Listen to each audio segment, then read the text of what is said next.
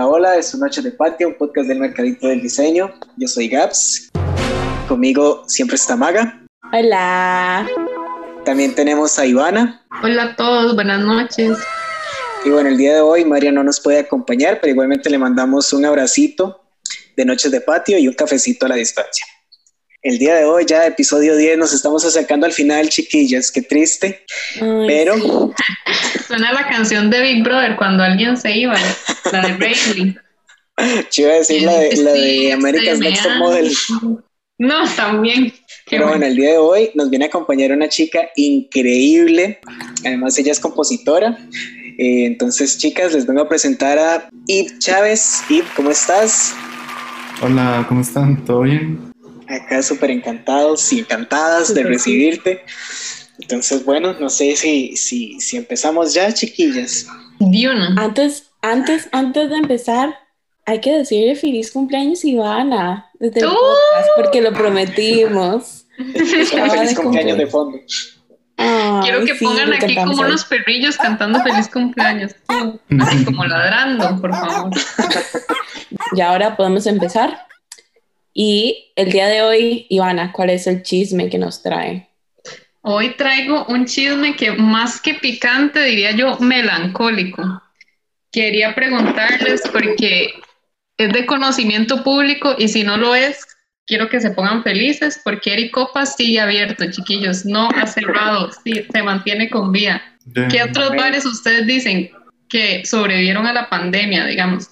Aunque no se haya acabado, siguen con vida. O sea, Aria yo sé que sigue con vida y eso me mantiene con vida también.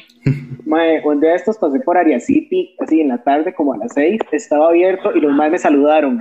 Lo decía, vida y yo, yo llorando por dentro, pero me encantó que estuviera abierto, mae, y cachos de la Cali. Ay, a mí ese es mi dolor, como que ese es mi, ese es mi constante sufrimiento de que me cerraron cachos de la calle que esos eran mis nachos como de las 3 de la tarde y que luego tenía como clases después a las 5.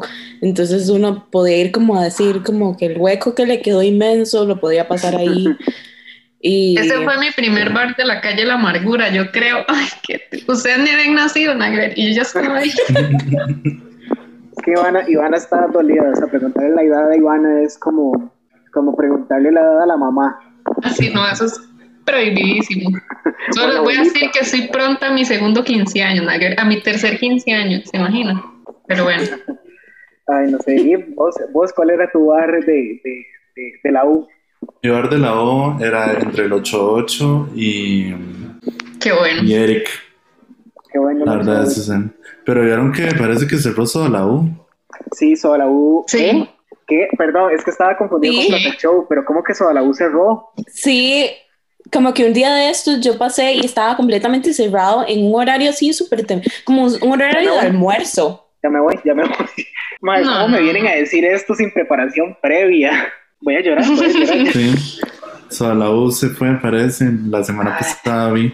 Ese era el mejor pinto con cucarachas del mundo. Madre, yo iba ahí, yo iba a la U a comerme un pinto que yo decía, deme un pinto vegetariano porque a mí la carne de res me cae súper mal y me echaban hasta mortadela en esa vara. Y yo, bueno, no importa. Y me lo bajaba con una gordita. Madre, pero qué duro que ya no exista soda Sí. Yo solo estoy pensando en la, en la torta, chilena. Es que eso se lo comía como ocho personas. Por favor, pongan aquí el sonido de telética cuando se muere alguien, porque eso está terrible. Para recordar a todos esos bares que nos dejaron en pandemia. Todos esos lugares especiales. mucha, gente, mucha gente me dijo que, que, a ellos les da dolor de panza en toda la U, pero a mí nunca me da dolor de panza. Y yo soy esa persona que huele algo y ya le cayó mal, digamos, y ahí nunca me cayó mal nada. A ver, a mí lo que me caía mal era la torta chilena, pero porque era muy pesada y era demasiado grande. O sea, no me podía comer esa entera. Uh como era como para ocho personas y era un pedazo, ¿verdad? Yo me acuerdo que lo compartíamos en la socia. Cuando estábamos en la... De eso era lo bonito de la U, ellos no tenían noción de las porciones, digamos. Qué lindo.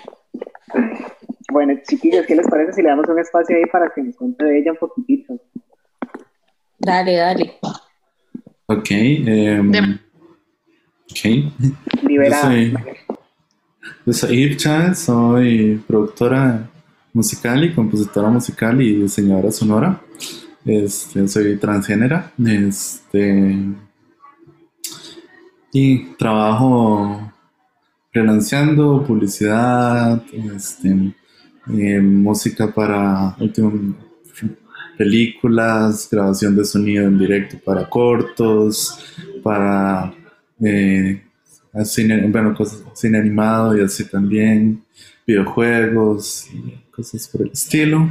Este, hago como hago música experimental, este, pero también hago como de todo, básicamente, lo que calce y a veces como que también creo como mis instrumentos, algunos como electrónicos. Ay, madre, qué chida, qué chida. Fabulosa, sí. Una persona fabulosa. Y todos nosotros digo, oh, mi Dios. Yo aquí viendo mi cocina toda sucia y yo, qué lindos. Nos está diciendo la producción chivísima. y de hecho, bueno, vos también estuviste para un Tour en el tanque. Es el tanque, ¿cómo se llama? ¿verdad? En el, sí. Museo de Arte y Cine Contemporáneo. Sí, yo estuve en el tanque. Este, ese era un proyecto de Joan Villaperros y Coraima. No me acuerdo el apellido de Coraima. Pero la cosa era como una residencia donde íbamos al tanque a experimentar como sus propiedades de reverberación, porque era muy es un espacio muy grande y un, como un espacio donde generalmente no, no hay como conciertos, pero es muy interesante. De hecho, lo pasó algo raro esa vez, que en los ensayos era increíble tocar ahí, usted sentía como que se mareaba y todo, era muy, muy chido. Todo el pero, Ajá, era un viaje, era increíble. Pero cuando llegó la gente, se tragó todos los ecos. Entonces no sonaba nada de lo chido. La gente estaba como, ¿qué, ¿qué están haciendo? ¿Qué es esto tan raro? Y el calorón, ¿qué hace ahí? Y el calorón. Y era como, bueno, sí, si ustedes no estuvieran, sonaría mejor. Ay, qué madre. Fue un mal ride, pero fue chido, digamos, fue una experiencia chida. Nosotros nos daban el tanque y eran así como vaya dos horas, experimente, poníamos micrófonos en las paredes, corríamos por el tanque, grabábamos sonidos, tocábamos, golpeábamos las paredes, era muy chido. Ay, qué chido eso. qué chido. A mí me encanta como, como toda la experiencia de las residencias. Nunca he hecho una porque sinceramente no sé cómo aplicar, ¿eh? pero yo, bueno, ya que iba aplicado, yo estoy seguro que Ivana también ha aplicado alguna, entonces es como súper chiva, porque como que esto ya también va dando como entrada al tema de hoy, de la inserción al mercado. Bueno, ¿cómo es, Maga? Es que nunca me lo aprendí. Maga es la que se sabe el título. la, palabra, la palabra fina. la de domingo. La de inclusión, inserción en el mercado de este mundo creativo. Pero que chido escuchar. Exacto. Pero, ¿qué les parece donde vamos entrando en el tema y que vamos metiéndonos? Les suelto una bomba de pregunta, porque creo que hablar de inclusión y de inserción en este mundo del arte es un poco amplio, es una palabra muy extensa. Entonces, exactamente para quienes vamos a hablar de inserción, porque ya sabemos que lo vamos a enfocar de manera artística porque estamos eh, aquí repleto de gente creativa y gente increíble, pero hacia qué espacio, hacia qué gente vamos a, a querer enfocarlo. Eh, yo, no, siguiente pregunta, Nager. no, esta pregunta me dejó muy, muy, muy en blanco. Yo creo que acá. un comodín, no sé. Exacto. No, hoy no sé, Maga. Qué duro. Ay, en realidad, bueno, yo desde mi punto de diría que ya que tenemos a una experta, podríamos hablarlo desde un espacio para personas de la comunidad LGTBIQ. Lo logré. no saben lo difícil que es para mí haya uno o lo diga mal. a mí me ha costado mucho decirlo. Yo casi siempre digo LGBTI más porque ya, o sea, no puedo, me cuesta un montón aprendérmelo. Es complejo, es complejo. Pero inserción en el mercado laboral, artístico, inclusión para personas LGBT eh, o LGBTI más o LGBTIQ más o son ahorita como estamos como en 28 letras entonces la vara RBD Ajá. sí, ahorita vamos a hacerlos por códigos de Pantone, entonces. Me encanta. Este. Bueno. Wow, qué fuerte. Este. Es muy denso. Es como un tema bastante denso porque. Em, la verdad es de ir haciendo conexiones. Y es, yo me di cuenta, eh, cuando yo estudiaba composición, este, me di cuenta que yo estaba compitiendo por los espacios de mis compañeros de composición. Entonces, con mis compañeros de composición. Entonces, ahí estaba vendiéndole lo que yo hacía a gente de composición que ya tenía, que podía componer ellos mismos sus cosas. Entonces, no aportaba nada no, obviamente no era como llamativo para ellos lo que yo les podía dar porque ellos ya lo podían hacer. Entonces lo que yo decidí hacer fue abrir mis redes, a otros lados, empecé a pasar más tiempo con gente de plásticas, empecé a pasar más tiempo con gente de ingeniería, con gente de comunicación, busqué gente de arquitectura, busqué gente fuera de la U, busqué DJs, busqué de todo. Porque y la verdad es que no podía pretender competir por como entrar en el mercado laboral con gente que ya tenía lo que yo les podía dar. Entonces está, la cosa fue buscar a quién le puedo solucionar a nivel de sonido eh, con lo que ya sé. Y fueron experiencias muy extrañas porque de todo lado aprendí y he aprendido como mucho.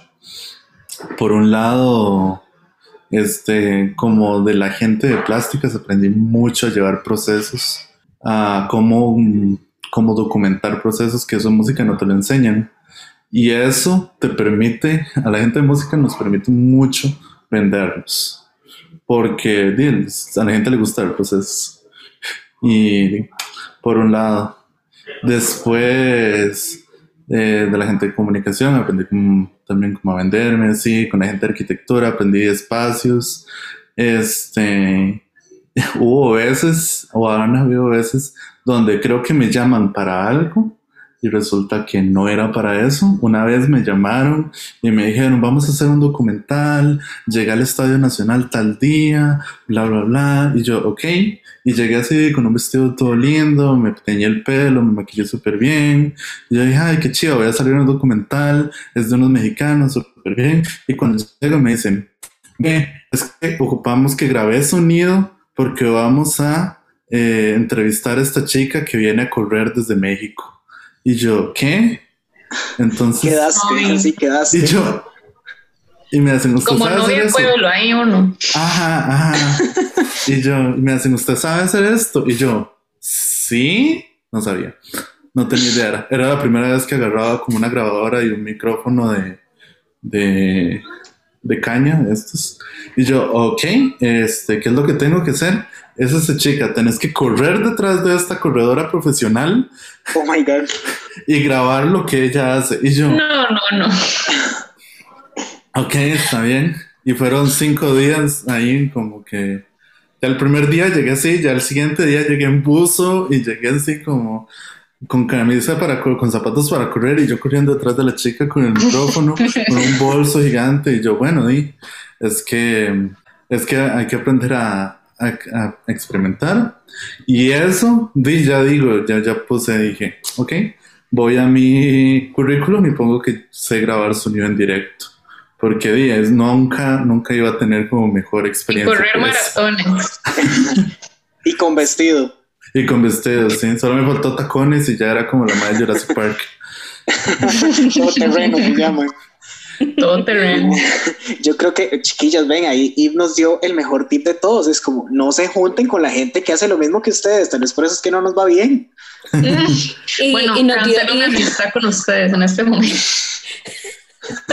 Te no, en realidad, en realidad dio dos tips muy buenos porque también habló sobre colaborar a final de cuentas porque fue donde buscó en otros espacios con otra gente más o menos en el capítulo anterior tocamos esto que le instruyó y le trajo cosas que podía incluir dentro de su propio trabajo y le abrió espacios, a final de cuentas, le abrió conocimiento y de identificar qué es lo que puede hacer diferente, qué es lo que puede crear que sea único, propio de ella y que, eh, de que le abra el espacio completamente, que le, enriquezca y haga su trabajo muchísimo mejor, ¿verdad? Y que sobresalga más que es un buen, un súper consejo. ¿eh? Totalmente, totalmente sí. No, y realmente como también está diciendo Ip, como, o sea, diga que sí sabe aunque nunca lo haya hecho, porque como que también eso nos abre puertas. Me acuerdo, hace poco trabajé con, con una gente haciendo un video para eh, Amón Cultural, que fue la semana pasada, el 13 y 14 de marzo, y los maestros como, ¿vos has hecho video? Y yo, ah, sí, claro, y eras un montón de veces, no sé qué, nunca había hecho video, o sea, había hecho video muy pocas veces y era como súper personal. Y los maestros es como, bueno, llegate a San José en la mañana y vamos a grabar, no sé qué, y yo por dentro sudando, o sea, yo por dentro sudando, por fuera sudando frío, temblando, y yo, bueno, aquí, la, aquí es a ponernos la camiseta y al final el video sería súper divino. Entonces es como, bueno, en este momento salió bien, pero de igualmente, aunque no hubiera salido del todo bien, al menos obtuvimos experiencia y ya por lo menos queda ahí el nombre de la gente que, que trabajó en esta cosa. Entonces, de ahí probablemente me volverán a llamar. Si no me vuelven a llamar, pues no importa, igual me lo pagaron. Exacto. y es que eso es muy bueno. Digamos, yo aprendí como varias cosas. Otra cosa como para que la gente que escucha, este, se están en la U y así. Yo al principio en la U me mortificaba un montón por las notas. Era como mi meta principal, tener buenas notas. Pero hubo un momento en el que por mi educación anterior a música no era, no tenía lo suficiente para eso. Entonces ahí es donde yo decidí ver la U como un laboratorio. los centros de enseñanza así son un laboratorio, digamos, no pasa nada con que yo pase seis meses trabajando una pieza. No pasa nada, es el único momento en mi vida en donde no pasa nada en que yo trabaje seis meses en una pieza. Eso nunca me volvió a pasar. Ya cuando salgo de la U, tengo que hacer piezas en dos semanas que me pide un cliente o un, un, día una vez me pidieron este, una pieza de un día para otro y yo di matada así la hice y la mandé y todo bien pero si no hubiera tenido esos espacios de experimentación de ok voy a tomarme seis meses un año y voy a hacer solo cinco piezas en este tiempo no hubiera podido como ya saber o entenderme cómo produzco yo o qué tan rápido produzco yo. Entonces, aprovechar esos espacios formativos que al final son ejercicios creativos riquísimos. No me mortificaban las notas, me iba bien, me iba mal, no pasaba nada porque di, no era como, no es medicina, no es como que se me va a morir un paciente porque la, el quinto compás de la pieza sonó feo. Eso no pasa o no le va a pasar a un diseñador gráfico que se le va a morir un paciente porque este escogió, puso mal el código del RGB. Eso no pasa. Entonces tenemos el chance de hacer algo que nos gusta, experimentar libremente y cuando ya estamos en la hora de la hora aprender a hacerlo rápido. Entonces, Sí, yo me dediqué así, como la burla al final la terminé agarrando como un laboratorio donde podía experimentar para que cuando saliera a la calle ya tuviera toda esta experiencia que no, que la uno me iba a dar, porque la uno me estaba dando nada. Same. Lo mejor de todo acá en lo que estás diciendo, o sea, como que realmente es, es importantísimo el hecho de como, mae, experimenten, porque también, también, a ver, la nota no va a definir nada, porque puede ser que el profesor o profesora que te, está, que te estuviera dando el curso hubiera sido mediocre y nada más te puso un 10 sí, porque el mae no dio el curso, digamos. Entonces, como, mae, yo realmente cuando ya no, no hacía cosas en la universidad como proyecto, me di cuenta que uno no sabe absolutamente nada de lo que aprendió. Yo salí y es como, mae, ¿y ahora qué? Exacto. Esa sensación de ahora qué, como los peces, este meme de los peces de Buscando a Nemo cuando ya logran escapar. Ay, qué bueno. Esa sensación de, ¿y ahora qué? Me daba pánico y yo vería cada vez más cerca terminar la U y yo, madre, pero yo estoy saliendo de aquí y no sé nada. ¿A qué mundo voy? ¿A dónde me está lo que estoy aprendiendo aquí? ¿Quién quiere escuchar una sonata de violines? Ahorita esto no me está sirviendo de nada y me desesperó mucho. Entonces ahí fue cuando agarré este coso del documental. Después, con eso, agarré otro, eh, hacer el sonido directo de una película, que pusieron ahí en Facebook, alguien que haga sonido directo para cine y yo, yo, no sabía, lo hice. Qué bueno. Y yo, tele, y cuando estaba ya dentro de la película, yo hablaba con el director y yo le decía, hey, yo hago música. Ajá, sí, yo hago música. Vea, esta es la música que hago y me gusta mucho así como la onda de terror. Y ya el mae vio como la vara y después ya me dijo, tío, tío, toma, hacerle la música a la película. ¡Qué éxito! Pero esas son las varas. Y colaborar es como muy importante, eso que decía Maga. Este, algo como que también he aprendido mucho es la gente le da pereza a buscar gente nueva. Entonces, si usted hace bien su brete una vez y queda bonito, queda bonita esa grabación que hizo Gabriel, o quedó bien el audio que yo grabé para la película, o la música está quedando bien, aunque yo no tuviera la experiencia de un montón de gente, como quedó bien, ese director ahora va a pensar, bueno, voy a volver a llamar a Yves, voy a volver a llamar a Gabriel, voy a volver a llamar a esta persona que trabajó, trabajamos bien, funcionó y listo. Porque les da pereza buscar a alguien nuevo. Y eso es Muy natural. Entonces, si ustedes ya están como en una situación así, lo mejor es hacer lo mejor que usted pueda, intentar comunicarse, demostrarle a esta otra persona que usted comunica y sabe entender y le entiende, porque a veces, eh, como en cosas de creatividad, mucha gente quiere que les lea la cabeza. Real. Ah, telepatía. Ajá, telepatía, caliuches. Este, Amén. amén. Ameno.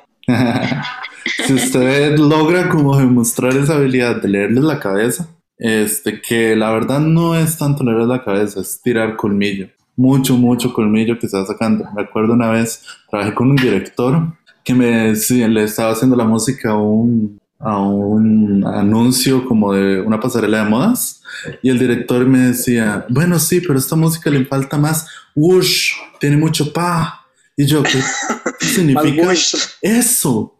Y ya al final llegué y yo, ok, esto es whoosh. Y me hace, sí, al fin. Y yo, ay, qué dicha. Pero me costó mucho y conforme pasa el tiempo, vas entendiendo. Y eso es algo que a los que están en academia les cuesta mucho. Y yo veía que a mis compañeros de la U les podía costar bastante también, y que era como el valor que estaba aprendiendo a tener, que era que como ellos estaban solo en círculos de música y solo en círculos de música académica, cuando llegaba un director y les pedía algo como un whoosh, no sabían hacerlo. Y yo dije, ah, ok, yo puedo hacer ese whoosh. Y ya les daba la idea, y, ah, el whoosh, ah, entiendo, ahora sí, súper bien. Y eso es el colmillo y esa es la telepatía que vas generando como para entender, porque las cosas que uno aprende, los comunicadores son los que menos saben comunicar, son los que peor se comunican con la gente, te, en serio esperan que tengas esta telepatía. Entonces, si usted logra hacer el trabajo y entender y tener como esta empatía, usted ya sale y ya ahí sale tu creatividad y te vuelves como un asset, un, un elemento que ellos van a querer, con el que van a querer trabajar. Porque van a decir, uy, sí, es súper fácil. Yo me comunico re mal y esta persona entiende y lo hace bien. Me encanta, me encanta. Uy, es que a mí... Qué grandes consejos hoy, Vos, chiquillos. vos lo estabas diciendo y yo lo podía ver en mi cabeza cuando me dice, ay, metele más diseño. Y yo, Ujú. Metele más color, no sé, algo así llamativo en la parte artística. Y es que en realidad eso, eso es algo demasiado que se vive y como dice Yves, es algo que dentro de cualquier academia no logran como extenderlo, como explicarlo, como se mantiene siempre como en este rumbo y en este camino y en esta forma, etcétera. Esa diversidad que, que trae muchos de estos procesos como extraños es lo que, lo que a veces hace falta. Y uno no lo aprende hasta que tiene las oportunidades. Que eso es, que eso es otra cosa, porque ya aquí nos metemos donde, digamos, en el caso de Ivana, que quieran hacer exposiciones en, en, en ciertos espacios, decir museos, etcétera, y muchos de los problemas que existen es que se volvieron espacios elitistas, entonces volvemos a este círculo de que solo entra cierto tipo de cosas, pero no solo Iván es de esos. sino que no Iván es pagan. de esos, Iván es de esos. No pagan. Nunca pagan y uno termina como, le sale, o sea, como que es muy raro, como que le dicen, sí, vea, esta expo, no sé qué, participe, pero uno siente como que les está pagando a ellos y uno siente que es como que la, la balanza como que está jalando más hacia uno, como que uno está poniendo más de lo que están dando y uno dice, mira, qué embarcada.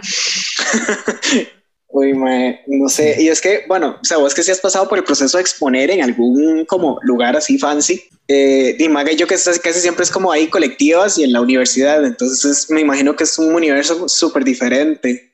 Ay, mae, Vieras iba a decir no y se me fue, se me fue. que no tanto, los patrones se repiten en, en, en varas como, como, como que le invitan a uno compas, bueno, mis compas no siempre están, pero así como varas que inventan en un garaje o en un museo, yo siento que a veces tienen los mismos patrones, termino uno comprando los clavos y todo.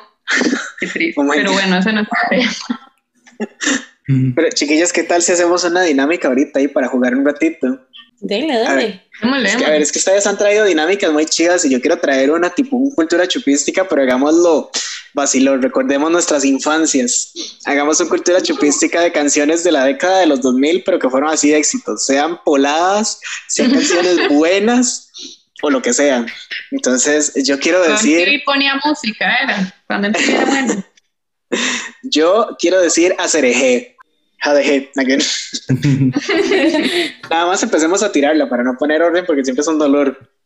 Bueno, Ay, de Champol, todo Champol, digamos. La época dorada de Champol. La gasolina.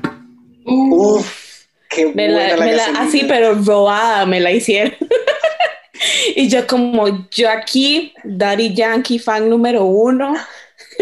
Las de Floricienta. Mae, Ay, sí. Espérese, espérese. La de Patito Feo, pero no la Patito Feo basic que hicieron como después. Es la... Ay, mae. Divinas. Perdimos así. a Gabriel. Exacto, exacto. La de las divinas. Pero la de las divinas de la buena canción, que la mae sí era bien puta, porque la mae era así concha, con ganas. Concha. como arruinando la vida. Ay, ¿saben cuál? El sapito. El Se ve sapito. linda. Oh. ¿Quién no bailó el sapito de chiquitito? Mae, las tatú, ¿se acuerdan de eso? Que todo Ah, sí. cantar en ruso ya. Eh, Ay. um, ¿Dónde Miranda? Qué Qué buena. buena. eh, ah, Noche de entierro. Uh, qué buena. Uh, Mae, el mae, reggaetón del viejo. mae. La, la voy a sacar del estadio porque ni siquiera es como de- del que estamos hablando, pero es del 2000. La de Adiós le pido de Juanes. Qué bueno Juanes. La Qué bueno Juanes. Cuando Juanes no Oh. cantaba reggaetón. Cuando Juanes no cantaba que- reggaetón. que- que- que- y que antes de cantar, que cantara pop y reggaetón, estaba en una banda de metal. ¿Ustedes vieron eso? ¿Qué? No. Hasta Cristian Castro. Cristian Castro hacía metal también. No, Oh, wow. Wow. Eh, ay, ¿cuál otro? Ah, di la- eh, eh, esta canción, Lady Marmalade, que era de Cristina Qué Aguilera. güey. Ah, Ajá, ajá. Ay, Qué bueno, eso, es- eso dentro de esos, pero yo no sé si eso es de los 90 o 2000. La de Moulin Rouge, la que hicieron de. Es esa, es esa, Lady Marmalade, desde ¿Es esa? 2003, creo. Ay, Sí. fuck, estoy pero bateada, no me acordaba el nombre bien. Ay, este, lo, lo tengo así, o sea, como que me está dando vueltas y me está picando, pero no, o sea, como cuando lo voy a decir se me olvida. Yo solo me acuerdo como de artistas, me acuerdo de Talía, pero no me acuerdo de ninguna canción Ay, de los 2000 de ella. Ay, de ahí la, la, la Shakira Macha, la, la Shakira Macha era buenísima. Y mae, la Shakira. La Shakira. La Shakira. Ay, Hips Don't Lie es mi himno para Hips Don't Lie. la vida. Te aviso que no era la mía. ¿Conocen Milkshake? Ah, De Kelly. ajá. 2003. ¿Cuál, cuál, cuál? Milkshake. Ay, Sí, qué buena. buena. Ay, la de Hablando Pussycat de- Dolls. Hablando de aviso te anuncio, le quiero mandar un, un nada que ver, un saludo a una ¿Por qué amiga que se llama? Valeria, que va a renunciar, entonces ella, ella ha pasado poniendo esa canción, te aviso, te anuncio que hoy renuncio. Sea, Ay, Toxic de Britney Spears. Uy, por Dios, no. Esa playlist ya la ocupo. Bueno, Ay, yo tengo playlist de dicho. música de los 2000. Sí, y hasta eso está muy bueno. El de Pásame la botella. pasa- Ajá, pásame la- Ay, las canciones de campamento, ¿no se acuerdan? ¿Cuál era? Uno, Cara uno Luna. chiquito y cantando Y- Ah, eso. Cuando yo viajaba en microbús en la escuela y la ponían ida y vuelta y yo, oh, ya no la aguantaba. Pero sí. Atrévete de calle 13, Girlfriend de Avril amigas. Girlfriend. No, qué fuerte, qué fuerte. Ay, madre, cuando estábamos a hacer punk. Uy, uy, uy. El mae ya todo empunchado. Kudai. Kudai. Emo, así. Kudai y Belinda era sin ser emo. Ah, moderato. Moderato. Ah, también. Muriendo lento con Belinda. Ajá. no. Buenísima, claro. Bueno, ya me voy a subir a una mesa yo aquí a cantar esas varas. Chayanne. Chayanne en los 90. Chayanne. Chayanne en versión, sí. Madre, Fanny siempre. No hemos, sacado Ay, Lu, sí es cierto. Rake, Noviembre sin ti. Uf. Ah, Camila. ese era así.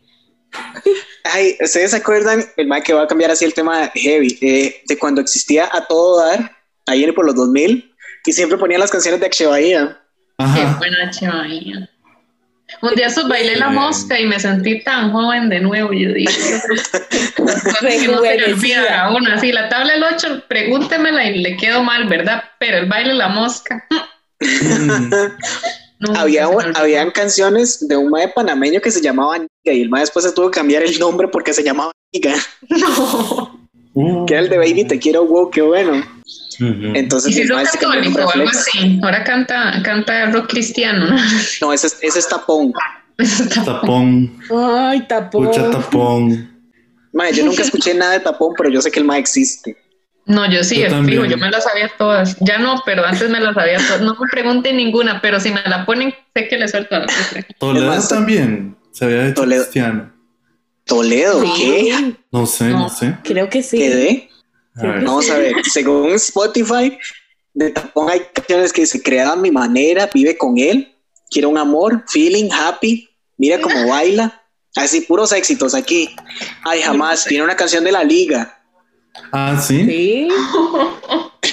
Yo no sabía y acaba de salir, salir 16 de diciembre. Wow. Bebé, Ya estoy sudando yo aquí donde me, emocioné con las canciones de los 2000. Ay, madre, qué bonito esto, ¿verdad? Bueno, ya chiquillos, ya, ya vacilamos mucho, entremos de lleno, Naguer. Yo quiero hacerle ahí una pregunta Dale. porque creo que es algo que sí he visto, pero quiero saber realmente de, de una persona que estudió música y es si realmente el ambiente como de gente que estudia música es realmente tan tenso, como tan, tan pesado. Ok. El ambiente de música es heavy. Es denso. Este. En música, aquí en Costa Rica pasa mucho que son dinastías de músicos. Son gente que el abuelito era violinista de la sinfónica y cuando tuvo hijos les enseñó música y cuando tuvo hijos les enseñaron música y así. Todos son dinastías de músicos. Yo tengo compañeras que van a clases de cello, por ejemplo, y llega la profe y la, la chica le va mal y llama a la mamá. Como, ¿cómo es posible que a fulanita le haya ido tan mal esta ¿Qué? semana? No estudió, esto es una deshonra, ¿cómo es posible? Y la gente llora, y la gente llora. Como en la escuela, la vara. Como en la escuela, música, De digamos, yo- Sonora sea, de Sonora Tupac, de Sonora ti, de Sonora Tupac. Una cosa así. Entonces, en música pasa mucho eso. Es un ambiente muy denso por ese lado, porque todos se conocen. El la parte de música académica es muy pequeña y todo el mundo se conoce. Y cuando llegas como desde afuera, como yo llegué, fue- es muy raro porque pues ves a esta gente que tal vez venían como 50 de la Escuela de Música de Paraíso, 50 del Calasanz, 25 de tal otro colegio y una que no, que era yo, que no venía de ningún lado. Y todo el mundo era como, ¿quién es esta mae? Porque todos ellos se conocen, porque las orquestas tocan juntas, porque hacen este, eh, conciertos y tocan una detrás de la otra y se ven y se tienen pique y se tienen pique desde hace años. O hay gente que está en la voz de los tres. Tengo amigos que la mamá los inscribió en la sinfónica cuando se dio cuenta que tenía tres meses de embarazo. ¿Qué? Entonces es como muy, muy denso, porque en serio esa parte de las dinastías musicales se vuelve como, como, no, no tanto anes. Eso por ese lado. Por otro lado, hay mucha competencia este, de quiénes son los mejores tocando, los mejores haciendo, este, música académica hay muchas competencias. Entonces, em, vos sabés de gente que es pianista, que los echan de los apartamentos porque tocan hasta las 3 de la mañana, están tocando ahí y hacen un bullón. Entonces, que se vayan. ah, pero póngale un perreo. Ah, sí. De hecho, fue muy raro porque este, cuando yo, yo fui presidente de la SOCIA, cuando yo fui presidente de la SOCIA, llegaba más gente de educación musical. La gente de educación musical es diferente. La gente de educación musical, por lo general, es gente que no venía de ninguna de estas grandes escuelas de música y solo entró. Entonces, solo entra como es gente que le gusta y ya entra.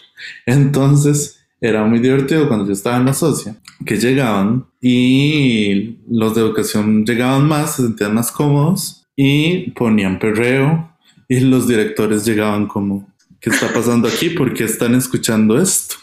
Y la gente ahí bailando y feliz y yo es como, wow, que es, muy interesante ver cómo hay mucha gente de música que no disfruta la música, que es fuerte. Sí, se vuelve como un poco enfermo. Entonces, sí, si te digo, el ambiente es muy denso, está cambiando a pocos, pero sí es muy denso. Pero sí estudia en música, el al final la madre cerrando así, estudia en música. Yo no sé, yo no les diría que estudien música en una universidad así, a menos que quieran tocar en una orquesta, porque es la única forma de tocar en una orquesta, básicamente. Pero como composición, este, tal vez no.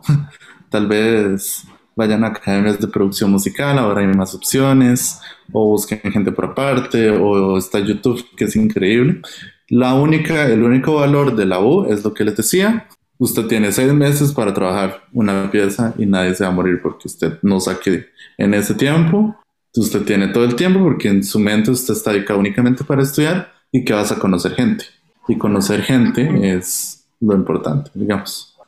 Pero eso es como lo más chido. Creo que eso es un, un súper consejo en realidad, como de que rompamos espacios de que eh, ah, es necesariamente estricto como estudiar para estas carreras creativas, porque a veces es bueno, a veces, y como he visto, bueno, por yo que estoy desde artes, he visto eh, como mucha gente lo deja botado, porque al final de cuentas lo destruyeron como, como con, con, eso de que tiene que entrar, que tiene que entrar en ese fucking en ese fucking cubo desde clase 1. Entonces, eh, como que eso es el... que no es necesario. Si usted quiere y quiere la experiencia, también tiene la posibilidad. Es una buena recomendación. Si quiere hacerlo, si quiere conocer gente, si quiere, como también, es una buena ayuda de como pensar en su vida, ¿verdad? Como decir, todavía tengo estos como cuatro o cinco años que puedo resolver qué quiero hacer realmente y como que eh, ahí sigo estudiando, como para decir que estoy estudiando, pero puedo hacer otra cosa, ir probando, porque también esa es la libertad como de, de, de, las universidades que uno puede ir a buscar en otros lugares, entrar como, como dijo ir estuve en la sociedad, luego le gusta la política, mi hermano sabía, entonces se mete en la política. O sea, como que le permite conocer muchas cosas y esa es la variedad de la universidad. Y al final de cuentas creo que esa es la utilidad y si pueden estudiarlo aquí, es súper bien porque las universidades públicas son relativamente económicas. Sí, eso es como muy chido.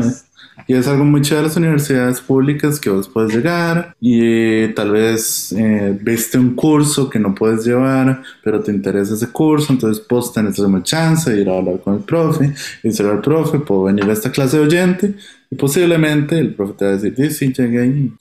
Sí, el como, como, ¿qué te puedo decir? ¿Qué te diré? Los más volviendo al episodio de salud mental otra vez. no, pero es una, una, muy buena herramienta porque es una herramienta de, eh, de, de un inicio de incursión, más que de inclusión, como de incursión en el ámbito artístico, porque aunque uno no lo admita, muchas veces muchos profesores que ya están dentro de la argolla estereotípica artística de este país y de la cultura, a veces le jalan las patas a uno y le ayudan y ahí lo metieron a uno y luego consigue trabajo de diferentes formas. Y así, a final de cuentas, en este país la manera de hacer muchas formas de arte es que la gente lo conozca, desgraciadamente, y que... El arte de darse a conocer. El arte de darse a conocer. Exacto. respecto a inclusión, que hablamos bueno, que no hemos hablado directamente de inclusión, este, es muy difícil. Porque mucho está tomado por hombres, mucho está tomado por hombres heterosexuales de género, y es complicado.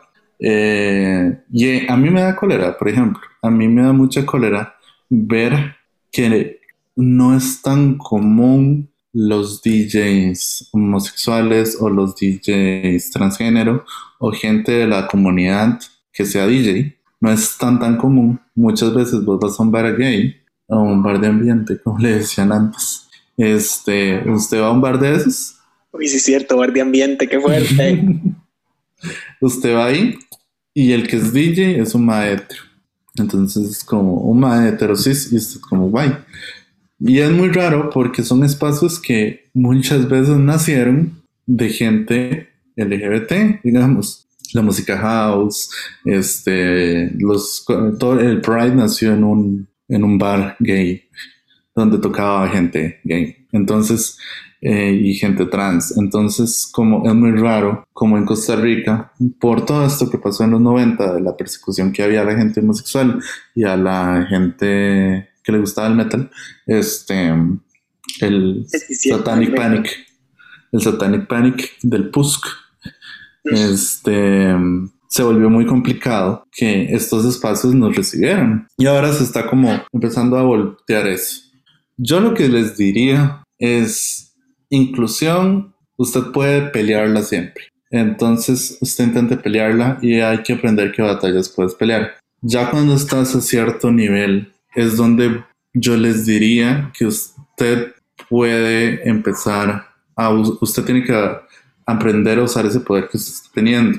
Por ejemplo, llegar y decir, yo no voy a tocar en un espacio, no voy a presentar en este espacio si no hay un 50-50 de hombres y mujeres presentando, porque llegas y yo organizé una semana U y llegaban y nos ofrecían festivales de música y el festival de música eran 65 bandas de puros hombres.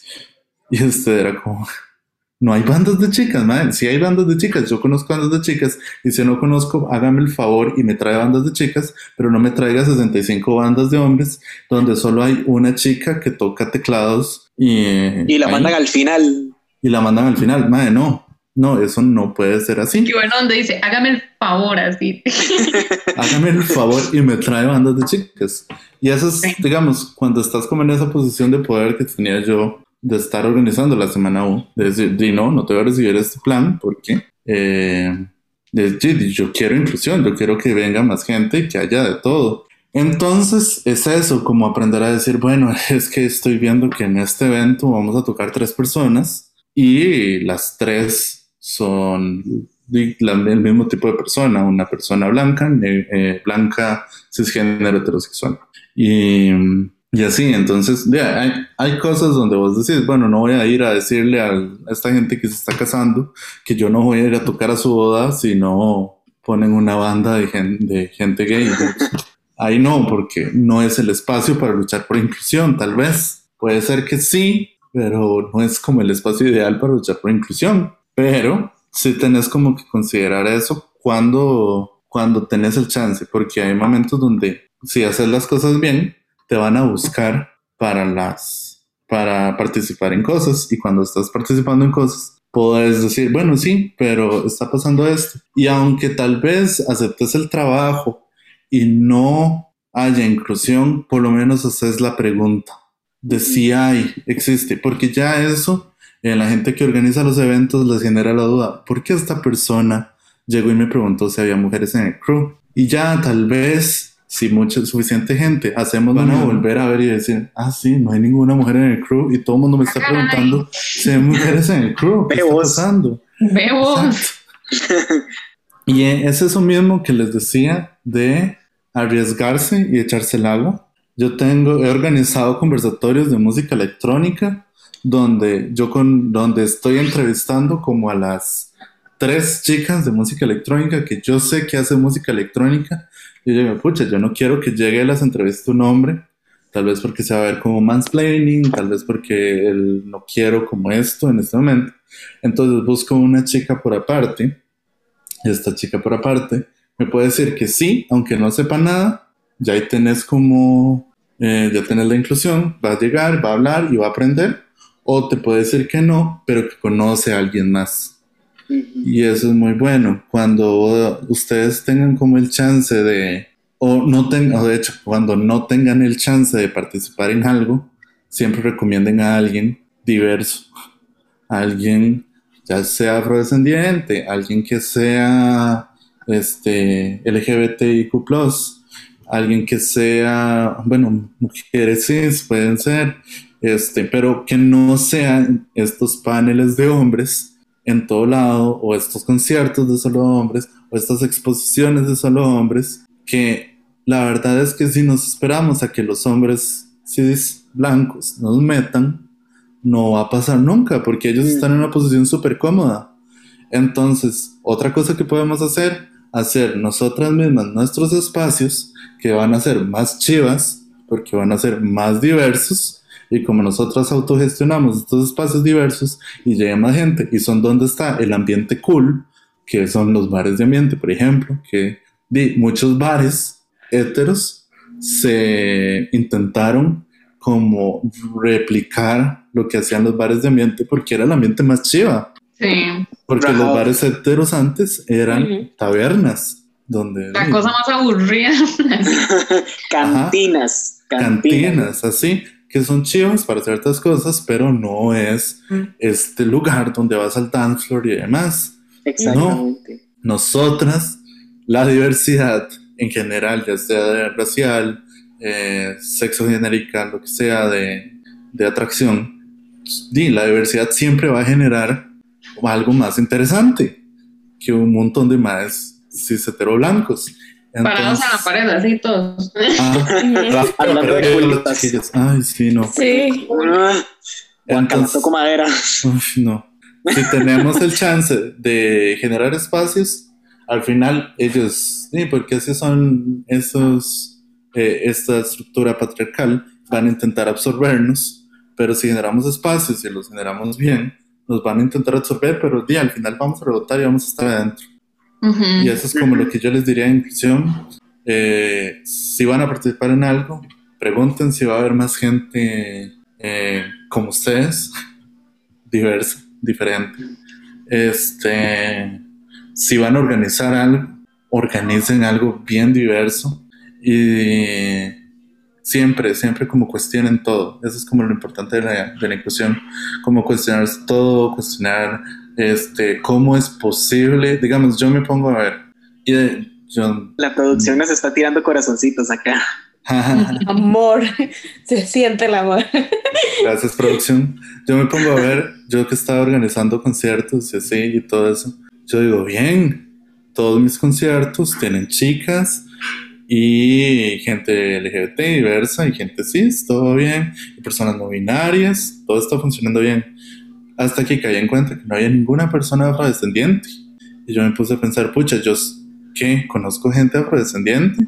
Y me di cuenta que no estaba, que yo no conocía gente afrodescendiente. Y yo como, bueno, di sí, conozco más gente gay que afrodescendiente, vamos a, a ver, y ahí busqué en redes y ya conozco más gente y ya, entonces ya se va haciendo más diverso y trae música que, la verdad es que las, los gays blancos no conocemos. La gente trans o no binaria blanca no conoce porque di, no, todo viene de la cultura, digamos, se vuelve interesante y se vuelve muy rico y aprendes. Entonces, es eso, es como conocer gente y siempre buscar diversidad, porque la diversidad va a ser siempre los eventos mil veces más. Sí, es, es repensar los espacios. Es, repensarse uno. Ajá, porque también es esto de que mencionas, no es solo como abrir estos espacios y como traer la aceptación de, de diversas perspectivas, que es algo extremadamente fundamental para ya estos 2021, o sea, ya eso ni siquiera deberíamos estar como ahí en la lista, es ya, debería estar número uno. Pero creo que también a veces, y siento que parte de lo más importante es que no sea solo como una aceptación, sino como traerlas a discusión, como decís, como de ponerlas y aprovechar esas diferencias, porque a final de cuentas, y como decía ahí, es lo que permite eh, la existencia de una visión muchísimo más amplia y mucho más rica y mucho más diversa y trae eh, contribuciones eh, y características que cambian y revolucionan y van creando estos procesos de, de lo que conocemos, de música, digamos en el caso de música electrónica muchísimo más diversa, mucho más rica, con, con diferentes sonidos, con diferentes eh, inclusiones, arte que fuera de este mundo conceptualización eh, que la sacan y lo dejan a uno en el basurero porque uno está como, ¿qué acabo de ver? Eh, puntos de vista súper interesantes y, y, y, a final de cuentas, estos espacios, yo digo que yo aprendo más de estos espacios que de ir a sentarme un par de horas ahí como a una clase que, que a cualquier otra cosa. Sí, es algo que yo también, este, Ok, yo no pasé una universidad horrible, quiero que quede claro. Pero eso es algo que pasó mucho cuando yo estaba en la U. Cuando yo estaba en la U y llegué y todo el mundo componía cuartetos de cuerdas, todo el mundo componía música para orquesta, y así yo me sentía mal. Yo, como no estoy componiendo esto, a mí no. Y yo, me, yo decía, ¿cómo voy a terminar esta carrera? No estoy haciendo lo que ellas, estas personas hacen. ¿Qué, qué voy a hacer? Algo está mal en mí hasta que un momento entendí que esta estas personas, esta era la música que escuchaban, esto era lo que ellos vivían toda su vida. Sus mamás les ponían Mozart, sus mamás les ponían Beethoven, escuchaban Hindemith, escuchaban esta música clásica y esa era su visión de mundo. Y yo dije, oh, tiene sentido que hagan música orquestal. Y ahí fue donde yo me senté y dije, ¿y yo qué música escucho? Y llegué, vi la música que yo escuchaba, que venía de videojuegos, que venía de anime, que venía de, de la radio, que escuchaba Floricienta, que me gustaba High School Musical, que me gustaban mucho los musicales, que escuchaba de Linda, que escuchaba rock, que escuchaba como que me gustaba ir a bailar y me sentía bien bailando y me sentía bien bailando salsa y me sentía bien bailando cumbia y me sentía bien en otras cosas que no tenían como nada que ver. Y dije, ah, suave esta es la música que yo entiendo. Y esto es lo que yo sí puedo hacer, porque cuando, no sé si ustedes han intentado, bueno, obviamente tal vez, no sé, ustedes han intentado hablar un idioma que no hablan. En algún momento, cuando ustedes están empezando a hablar ese idioma que no hablan, es como muy difícil hablarlo. O di, nunca se termina de sentir natural, pero o cuando usted se pone ropa que no le queda, que no es de su estilo cuando usted ya llega y encuentra la ropa que se siente bien o hablas en español, en nuestro caso, que es como un idioma con el que estamos familiarizados, se vuelve más fácil, somos más elocuentes. Es como este meme de Gloria de Modern Family que le dice al esposo, usted si supiera lo inteligente que yo soy en español, entendería. Y yo digo, sí, claro, yo hago buena música, pero no orquestal porque yo no escuchaba música de orquesta cuando estaba pequeña. Yo escuchaba Belinda, El Zapito. Esta es la música que yo puedo hacer. Y la empecé a hacer. Mozart en la cuna, así. Ah, no, no, no, Mozart no. Eh, y sí, y eso es lo que empecé a hacer. Y yo dije, ah, ok, esto es algo con lo que sí me puedo identificar. Y ahorita que ya entendí como el lenguaje que yo hablo bien y la ropa que me gusta usar, me es más fácil llegar y decir, bueno, dentro de esto entiendo un poco más lo orquestal y puedo hacerlo. Pero primero tuve que pasar por esa parte de, de entender. Totalmente. Yo creo que, a ver, yo quiero decir algo acá, bueno, dos cositas. y la primera era que cuando yo estaba hablando de mansplaining, eh, o sea, a mí es algo que no me cuesta entender, pero me cuesta entender cuando yo estoy haciéndolo porque no me doy cuenta, o sea, como que tengo que pensarlo mucho y es como, mae, qué miedo. Eh, y la otra, bueno, entonces es como más, porfa, no lo hagan, eh, piénsenlo. Y la otra es que yo creo que cuando ya alguien está haciendo un espacio inclusivo, o sea, para mí la señal de que está siendo inclusivo es cuando empiezan a decir, ¿y los hombres para cuándo? como que para mí es el indicador de que mae, ese espacio inclusivo ya está súper bien. Ya ¿Qué les está parece? funcionando. Ajá. ¿Qué les parece si ya antes de ir cerrando hacemos un soda variedades con Ip como protagonista para que nos agarre de monas, como a Ivana le encanta que yo diga, Nugget. Ip, somos todo, todo, todos tuyos. Oh my god, esto es como la parte que me pone más nerviosa de todo el programa. Este. Cero nervios. ok. Eh, tres mentiras. No, tres verdades, una mentira. Ok. Ustedes tienen que adivinar la verdad. La mentira. Chan, chan, chan. Empieza Gaps. ¿Yo? Sí. Ok, vamos a ver. Eh, eh, me encanta la cerveza, me encanta el chocolate, amo caminar, soy alérgico a todo. Creo que Gabs no entiende nunca el juego porque pone la más fácil como de... O sea, Gabs, usted no sabe mentir. Creo que Claro es sí. la única... Ok, Yo, yo, miento, yo la miento última. también, yo miento también que nadie se da cuenta cuál es la mentira. ¿Cuál era De la última que eh. dije? sí, ya me acordé. De fijo, la mentira es que sos alérgico a todo. Ok. Ib, Eh, sí, creo que sos alérgico a todo. ok. Ivana. Y esa, obviamente, Gabriel. Ok, aquí vengo a refutar a Maga y decirle como, Mae, sí sé mentir porque sí soy alérgico, no a todo, pero sí a un montón de cosas. La mentira es que yo amo el Oye, es chocolate. que- Mae, yo no como chocolate, no lo soporto. Jamás. Ok. Es que tenías, wow. que haberlo, tenías que haberlo puesto de otra forma, porque obviamente nadie es alérgico a todo. Y aquí lo vamos a tomar de manera demasiado literal en ese sentido, como de, Mae, Obviamente pero es en serio, sí soy alérgico a muchas cosas. Soy alérgico a ciertos jabones, a ciertos shampoos, al polvo. o sea, hubieras dicho, al soy como pelo. alérgico al champú, una hora así. Qué buena Como para saber. Sí, soy. Mae, a ciertos shampoos, digamos. O sea, yo no puedo usar Head Shoulders sé. porque se me cae la piel así. La cara. Yo, sí. yo eso lo soy sé, reptiliana. pero sí. Bueno, eh, tiene sentido. Y en realidad no sé por qué no refuté lo del chocolate, porque lo he visto comer chocolate.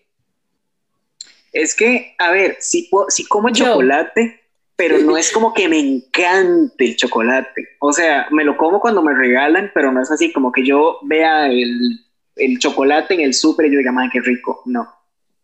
Ok. Maga, vos enseñarnos a mentir entonces.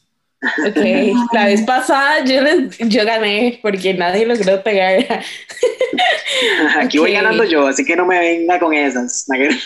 Ok, veamos. Veamos a ver, veamos a ver qué voy a decir. Ahorita dice que no se llama maga y todos. ¿Qué? De fijo. esa, esa es. Eh, ok. Ok. Ah, no, maga. Se me prepara, Yo- por favor. Puedo leerme más de 300 libros al año. Tengo un tercer nombre. Veamos. Ah, soy parte de la comunidad del LGTBIQ+. Te falta una, A ver, maga, ¿cuál porque son tres, tres, tres y una Sí, mentira. son tres, ya dije. Tres y una No. mentira. Ay, bueno, es cierto. Que me faltó No una, sé entonces. sumar, diga. De fijo, no sé sumar. ok, esa es la cuarta, no sé sumar. Para, para mí la mentira es la del tercer nombre. Es el tercer ojo, nada que- Ok, ok, ajá. Tercer Ivana. nombre. Ivana lo está pensando demasiado. güey. Y el tercer nombre ya, ya me tramó. No, no, sí, no tengo, obviamente no tengo un tercer nombre, pero de fijo mi nombre no es Maga. Ahí se lo dejo, el bomb del podcast. Mucha gente le dice Magali pensando que se llama Maga, sí. Oh, wow. María Mi nombre no es Maga. Ajá, Sí. es María Gabriela. Chan, chan, chan, chan. Eh, pero casi, casi tengo un tercer nombre, solo que legalmente mi mamá al final no lo puso. Yo Wow. me lo voy a cambiar, o sea, yo me lo voy a cambiar. Por eso, por eso ya no pongo mi apellido verdadero, siempre pongo Gatsby. Mae, si, la- si los que nos escuchan me votan así, como ponemos una historia y nos ponen así, lo pongo en mi cédula, porque nunca he puesto el maga en mi cédula. Todo el mundo me dice que lo haga, pero es que me da mucha pereza es un proceso muy largo. Nada que ver, nada más es, es de ir y poner el conocido como. No, tenés que tener como comprobante de No, por ya qué no. y toda la vara. No, ya, ¿Ya no. no? Eso solo, digamos, si usted llega y dice que le dicen así, le dicen así y ya. Pero, ah, digamos, el- la vara va a la como unidad de análisis de los tribunales y ellos dicen, bueno, esto es un nombre o no es un nombre. Y ya usted dice, bueno, sí, ese es mi nombre. y ya, y ya, digamos, ahí, ya, eh, mi novia se llama Mona y, bueno, no se llama Mona, se puso como Mona como el conocido como y se lo aceptaron. Entonces no creo que tenga mucho problema con Maga. Yo voy a ir a ponerme Mm, gaps ya inmediatamente. Mañana No, viernes sí, voy a poner gaps en la cédula. Mañana viernes vamos a ir a hacer. Mm. Gaps y yo nos vimos ya. Ivana. Bueno, no sé si quiere ir primero o Iván. No, Ivana, Ivana, adelante. Ok, vamos a ver. em, No sé andar en bici. Soy millennial. Amo el cacique. Ya lo dije, ¿no? No, no lo habías dicho, no lo habías dicho, pero, pero same. Y mi birra favorita es la Pilsen. Ok. Yo voy a decir que amo al cacique. Es la mentira. Si decís que la, que la, que, que la mentira es la de la Pilsen, mae, no, no somos amigos ya. Pero creo que te voy a lanzar un golpe bajo y voy a decir que la mentira es que sos millennial. Yo creo La voy a perder el propio. este no lo del cacique, me suena más. No, sí, es fijo el cacique, no. A No, ver. no, no Gaps, no Gaps- entiendo Gaps eso. no ve las historias. Gaps no ve las historias. Sí, Ivana. eh, yo vi esa historia donde Pero Iván sí estaba concursando millennial. Sábado Feliz. Sí, yo estaba conversando, ojalá, mi sueño. Todos intentando para que escojan a Ivana para que vaya a Sábado Feliz. Ujú. Voten por Iván. Conocer a Mamalucha que ande corriendo tras mío, ¿se imaginan? Qué chido. Yo de fijo me iría solamente por la parte de los licores, agarrar todo eso, mae. Eso sería lo que yo haría en Sábado Feliz. Gabriel, siento que sería un miedo Ush. muy grande porque luego se te cae algo y el a nivel Dios de toque. Cállate, sí, yo agarrando un six pack de Pilsen y se me cae al piso para que explote. Uf. Yo iría, yo iría solo para que usted pueda agarrar así como todos los six packs de, de Pilsen, ni siquiera como por el guaro. Es como eso y ya luego me devuelvo por la leche pinito. y como la leche pinito. Yo, no sé, Helado. yo me acuerdo, me acuerdo un capítulo que fue una señora así como literal, lo primero que le dijo y le gritaba atrás es como la leche pinito, la leche pinito. Yo, esa voy a ser yo. Carísimo. Llega. Bueno, ¿y cuáles son las tuyas? Ok. Viví en Brasil. Gané un concurso de disfraces. Me encanta andar en bici. Ahí viene la mentira, ¿no? Soy millennial. Eh, yo diría que la mentira es que te encanta andar en bici. No voy a rechazar Brasil. Sí, yo igual la bici. Está complicado, está complicado. Maga. Estoy, estoy, estoy cuestionando mi. O El sea, me quiero, ir conocimiento es poder en la cara. Entonces, me quiero ir por la parte de la bici, pero también estoy cuestionando que. No, no, sí puede ser millennial de fijo. Entonces, eh, me voy por la bici. Respuesta final. Al suave le dijeron vieja ya. La bici, la bici.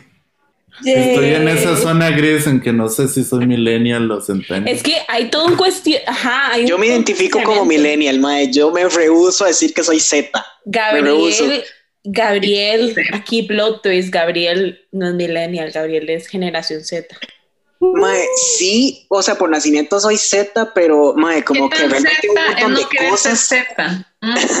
Le dijo reflexión. Es que yo veo, yo veo un montón de cosas, y mae limpiándose así como la cara para no verse los, los, los reflejos.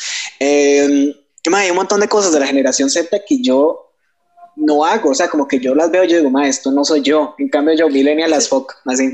Es que usted es, usted es como silenial, es, bueno, hay un montón de formas que le llaman, que Ella- es como la, la, la gente que quedó en el tramo de que queda en el inicio de generación En la colita. Z. Ajá, que queda como en eso, ahí, que hay una línea que está muy borrosa y que entonces no hay, no hay forma. El, el- el Uno divergente, así, primero con el horóscopo y ahora con las generaciones. Mm, Qué duro. Bueno, chiquillos, yo creo que ya es momento de ir cerrando, pero eh, bueno, no sé si Yves nos quiere dar así alguna última cosita antes de cerrar y además que nos cuente en dónde podemos encontrarla y conocer su trabajo y, todo lo que nos quiera decir. Ok, eh, Dinos, estoy muy feliz de haber participado, me gusta mucho el podcast. Eh, me gusta mucho hablar con ustedes, es como muy bonito. Eh, no, gracias, espero que les haya servido de algo. Yo solo como hablo de mi experiencia un poco. Este, todo el mundo va a ser diferente, pero de algo sirve, algo le va a servir a alguien. Entonces, totalmente sí. Adelante y intenten, mándense en lo que sea. Van a ver, este, hay que combatir, hay que combatir la, el síndrome del impostor por mil. eso sirve un montón. Y pueden encontrarme en Instagram como Componiendo en Plutón en Twitter como Eve in Pluto. Acabo de sacar hace poco mi música en, Spotify, entonces va a estar uh. sonando, va a estar como sonora. Si van a mi Instagram, ahí hay un link donde pueden ir a todo lo demás que quieran ir y ahí vamos, y ahí le damos y hablamos. Eh, a veces hago envíos en Twitch y todo bien, ahí escuchan música nueva, entonces... Muy bien. Muy bien, muy bien. Como diría, como me dijeron una vez, diosa. Ay, sí. Me encanta. Yo quiero esta vez cerrar porque así como una persona súper estudiosa, le puse bienes creativos a los consejos de Eve. Entonces, antes de irnos, para dejárselos así en lista para que los apunten, mi lista fue de, uno, salir de su círculo. Luego, segundo, colaboremos. Tercero, bueno, puse diversidad, pero esa la pueden tomar como quieran, en todos los puntos. El cuarto puse experimentar, el cinco es conocer y el seis es recomendar. Muy bien. Yo creo que deberías también estar conocer C, también. También, conocer y entre paréntesis ponen C. Sí, para que sea ambos. una frase que me gusta mucho es cuando usted consuma algo de, de una amiga o algo así, siempre como escúchelo o consúmalo, revíselo, eh, haga como una crítica de eso y ya compártelo para que a más gente le llegue, digamos, y comparta que le gustó o comparta que no le gustó, pero compártelo, porque tal vez a usted no le gustó, pero a Gab sí. Entonces, escuchen, analicen y compartan. La producción ya está llorando acá, entonces yo creo que ya seguimos chiquillos. bueno, a todos, muchísimas gracias. Ahí escuchando las redes de Eve para que se den una vueltita y apoyen al talento nacional increíble que tenemos. Y nos vemos el siguiente jueves a las 7. Chao. Bye bye.